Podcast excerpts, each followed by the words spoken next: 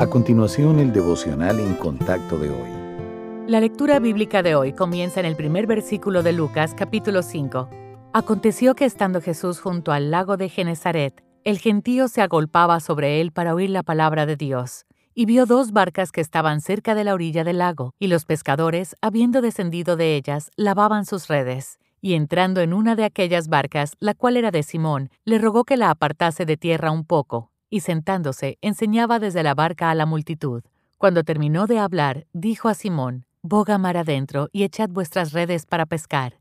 Respondiendo Simón le dijo, Maestro, toda la noche hemos estado trabajando y nada hemos pescado, mas en tu palabra echaré la red. Y habiéndolo hecho, encerraron gran cantidad de peces, y su red se rompía. Entonces hicieron señas a los compañeros que estaban en la otra barca para que viniesen a ayudarles.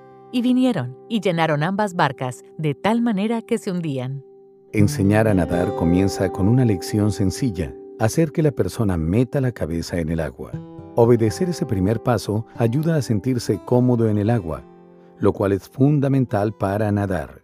De la misma manera, seguir a Dios comienza con un pequeño acto de obediencia. Puede parecer insignificante, o no tener relación con la tarea que estamos llevando a cabo, pero ahí es donde el Señor quiere que empecemos. El que Cristo pidiera prestada una barca de pesca pudo haber parecido una petición ordinaria. Pedro no tenía ni idea de que le abriría la puerta al ministerio y a una extraordinaria aventura con el Señor.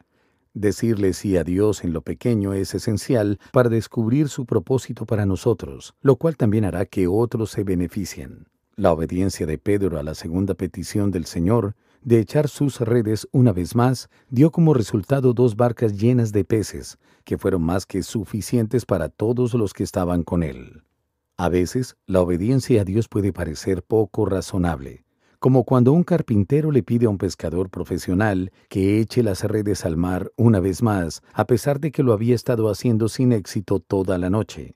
Pero obedecer al Señor puede conducir a oportunidades y bendiciones dispuestas por Dios para nosotros y los demás. ¿Cómo responde usted a las peticiones del Señor? ¿Un sí sale de sus labios con rapidez?